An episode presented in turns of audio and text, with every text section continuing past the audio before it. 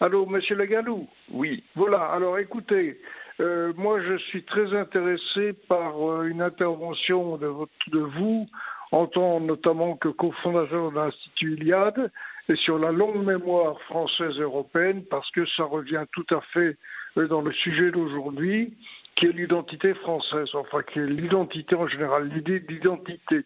Monsieur Le Gallou, il est 30, donc vous avez pratiquement la possibilité, vous me laisserez simplement une minute pour que je salue nos auditrices et nos auditeurs, et d'ici là, donc, vous, pouvez parler. Alors, je voudrais dire avant toute chose que j'ai lu avec un grand talent, deux choses qui, qui m'ont profondément intéressé, c'est votre passage chez Charles Gave, l'autre jour, euh, que j'ai trouvé tout à fait remarquable, je tiens à le dire, je tiens à le souligner. Et puis la deuxième, c'est la préface euh, que vous avez rédigée pour le livre de Michel Geoffroy, La superclasse mondiale contre les peuples. Euh, nous y reviendrons peut-être si je peux présenter quelques livres. Voilà. Donc, euh, Monsieur Le Gallou, Jean-Yves Le Gallou, vous avez la parole.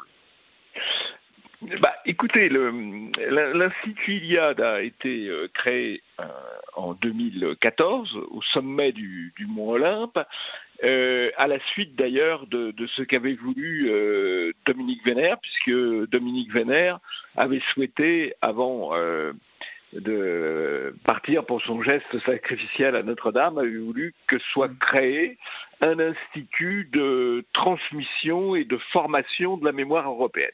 Et donc nous oui. avons créé cet institut, l'Institut Iliade, euh, au sommet du Mont Olympe, euh, le jour du solstice d'été en 2014. Et nous mmh. avons en quelque sorte anticipé euh, ce, le combat contre ce qu'on appelle aujourd'hui venu d'Amérique la cancel culture, c'est-à-dire l'annulation de la culture la négation euh, de l'héritage culturel, la négation euh, de la mémoire historique, quelque chose qui s'impose dans le débat aujourd'hui venu euh, des, des États-Unis.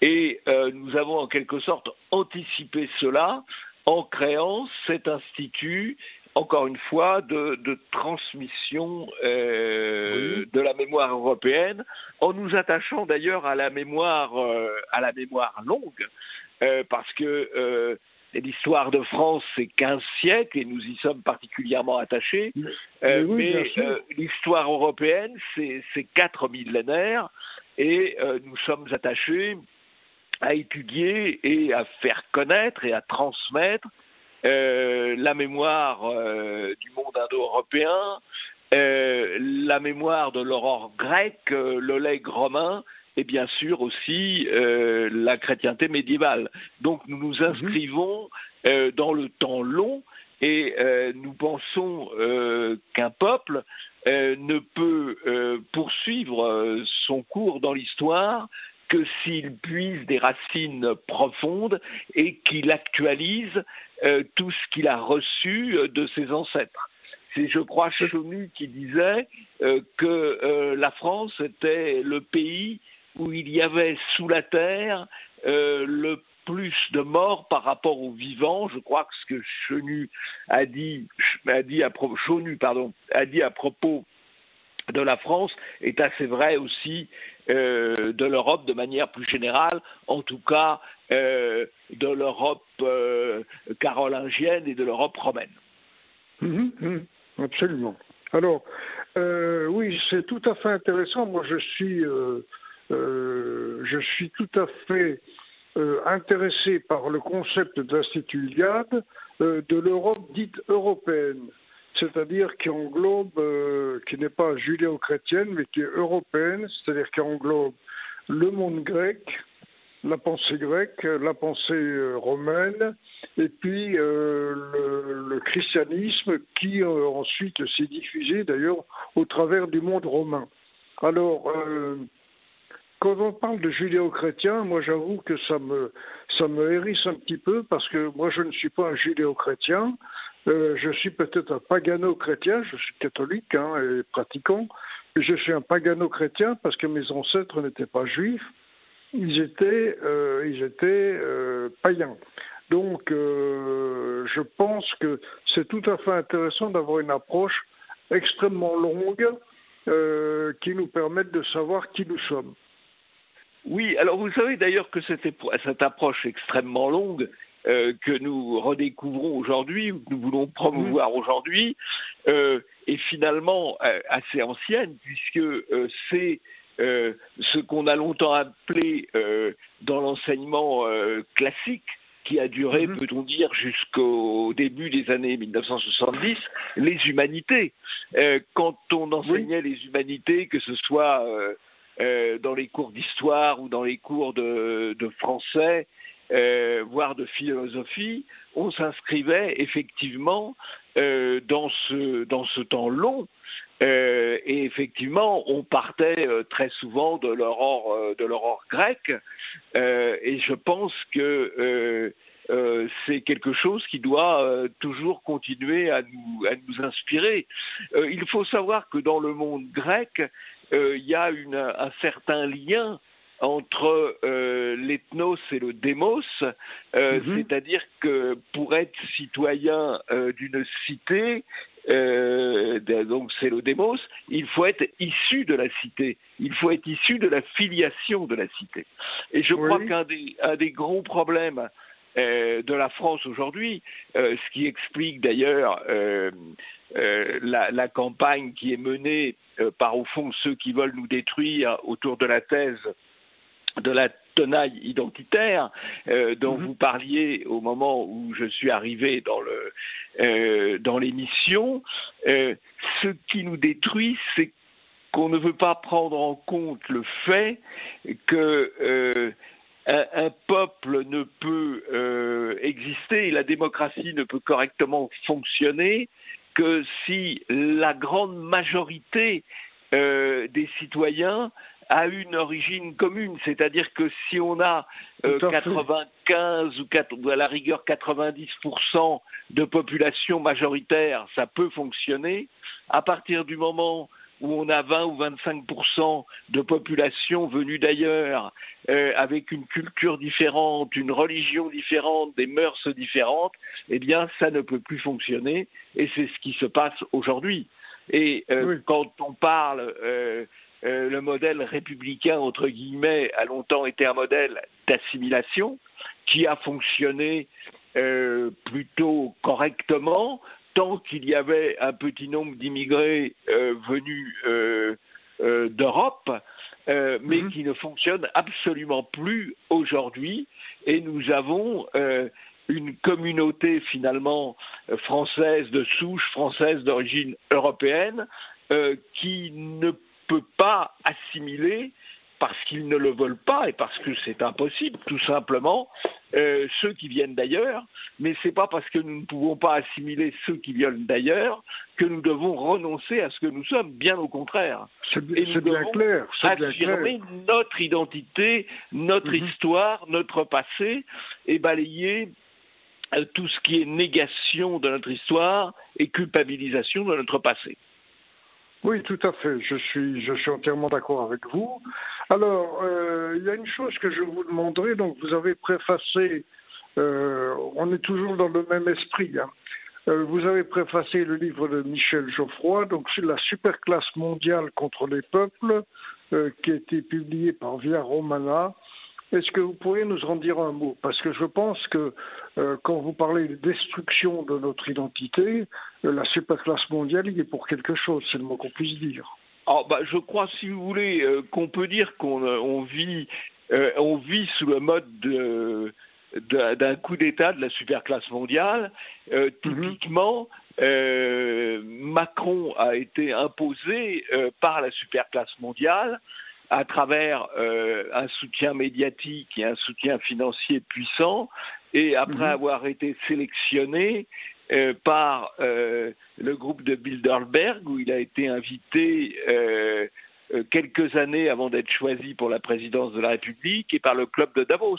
Donc nous sommes gouvernés aujourd'hui par la superclasse mondiale, et la superclasse mondiale, elle, elle est pour la destruction des des identités, euh, d'où l'ensemble des politiques qui sont conduites, euh, qui visent à euh, nous, nous couper de, de, toutes nos, de toutes nos racines. et de toutes nos références.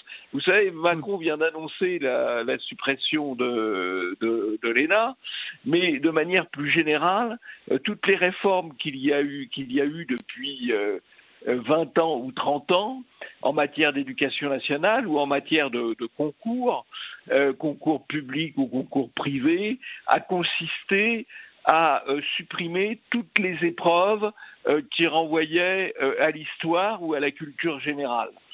pourquoi ah Parce que l'histoire ou la culture générale, ça donne des références, ça ancre et ça donne aussi l'esprit critique. Et l'objectif, et d'avoir euh, des robots euh, et non pas euh, des esprits libres, ce qui explique que toutes ces matières absolument fondamentales ont été progressivement marginalisées et qu'on remplace dans les grands concours, c'est vrai aussi bien sûr pour les écoles de commerce, on remplace des épreuves de réflexion, de construction intellectuelle, de référence à une histoire longue euh, par des petites techniques vulgaires, mais qui ont l'avantage, dans l'esprit de ceux qui les mettent en place, de dispenser de réfléchir. Alors nous, à l'Institut Iliade, ce qu'on fait effectivement, à travers nos colloques, à travers, les, à travers nos livres, euh, on a publié plusieurs livres, euh, dont Ce que nous sommes, qui euh, euh aux éditions euh, de Pierre-Guillaume de Roux, qui renvoie effectivement à toute l'identité européenne. nous, effectivement, ce que nous faisons à travers ces travaux d'édition, à travers ces colloques, à travers ces formations à destination des, des jeunes générations, c'est la transmission, la transmission de notre histoire, de notre culture, de notre passé, qui est effectivement, comme vous l'avez dit à juste titre, euh, pagano-chrétienne ou helléno-chrétienne, euh, mais qui doit prendre effectivement euh, toutes, toutes nos origines en compte. Mhm. Bien sûr, bien sûr. Alors, justement, sur ce plan, vous venez de, parler, enfin de rappeler ce que j'ai dit il y a quelques, quelques instants. ça serait tout à fait intéressant, mais je pense que c'est un travail d'historien et d'historiens particulièrement pointus, de voir comment dans le monde euh, gréco-romain, le christianisme petit à petit s'est diffusé. Il y a tout un processus là qu'il faudrait qu'il faudrait étudier. À mon avis, bon, bah, on, verra bien, mais euh, ça serait certainement très intéressant parce que euh, ça permettrait de savoir ce que nous sommes, ce que nous sommes devenus en tout cas. Alors, oui. vous parliez. Alors, vous savez que dans lors de la chute du monde romain, euh, il y a deux institutions qui ont survécu un peu plus longtemps que les autres. Euh, c'est effectivement euh, le christianisme qui a pris un peu la, la, la place des, des, institutions de l'empire et qui, qui s'est installé sur les, les, les, lieux de les lieux de l'empire et le fisc qui a continué à durer un, un certain temps. Voilà. Le fisc. Le fisc, oui, le fisc, oui. Oui, oui c'était les impôts, oui. Les impôts, voilà, les impôts, tout à fait.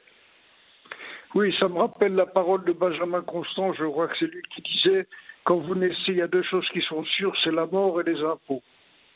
oui, c'est assez bien vu, oui. Oui. Alors, je signale aussi à ce propos hein, je signale aussi euh, de l'Institut Iliade un petit livre que j'ai reçu qui est extrêmement intéressant.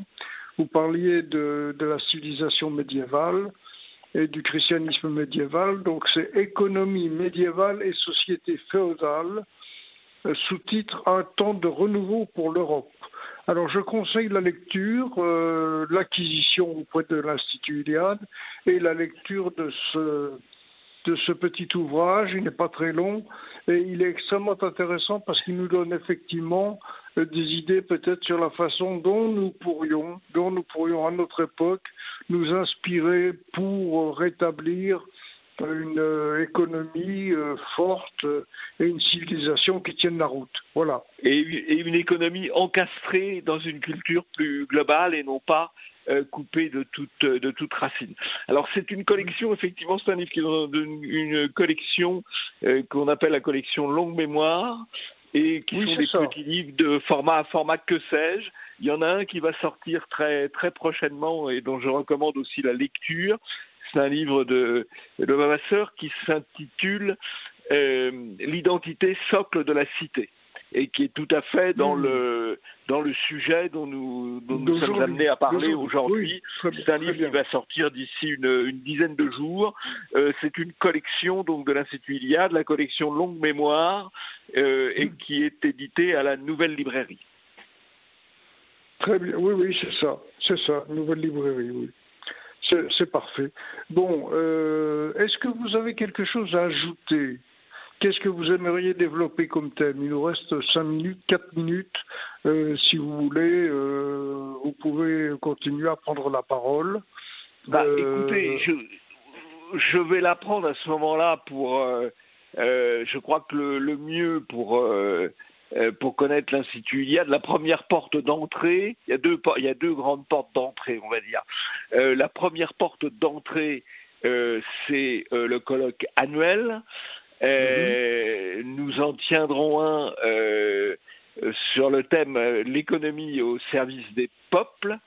oui, ah, très bien, aura lieu, qui aura lieu le samedi 29 mai euh, il devait avoir lieu le 10 avril, donc euh, il aurait dû avoir lieu dans très euh, maintenant, mais la dictature sanitaire nous en empêche, donc nous espérons pouvoir le tenir le 29 le, 20, le 29 mai, donc sur l'économie au service des, des peuples. Voilà. Et ça, c'est le premier contact. C'est à la Maison de la Chimie à Paris. ah, j'allais vous demander où ça se passe. Donc c'est à la Maison de la à Paris, C'est à Paris à partir de 10 h le 29 mai à la Maison de la Chimie euh, rue Saint-Dominique. La Maison de la Chimie est un, est, un, est un très beau lieu parce que nous attachons de l'importance dans tout ce que nous faisons à avoir une dimension euh, esthétique et non pas seulement une dimension intellectuelle. Et puis l'autre porte d'entrée, euh, ce sont nos, nos, formations et nous avons deux, deux, formes, deux séries de formations, des formations sur cinq, euh, cinq week-ends, hein, donc qui sont assez, mhm. assez lourdes, mmh. formations de cinq week-ends euh, pour les euh, ouverts aux gens de, de 20 à 35 ans. Euh, qui veulent, euh, bah, au fond, euh, approfondir leurs connaissances et leurs réflexions sur l'identité européenne et les conditions, au fond, aujourd'hui de la survie de nos peuples. Et puis, nous avons aussi une formation, alors là, simplement sur un week-end, plus un peu plus militante, peut-on dire, à destination des jeunes gens et des jeunes filles euh, de 18 à 21 ans. Voilà, ça c'est les deux, les deux grandes portes d'entrée. Nous avons évidemment aussi euh, notre site internet avec pas mal de, de vidéos euh, et de vidéos là aussi assez assez esthétiques.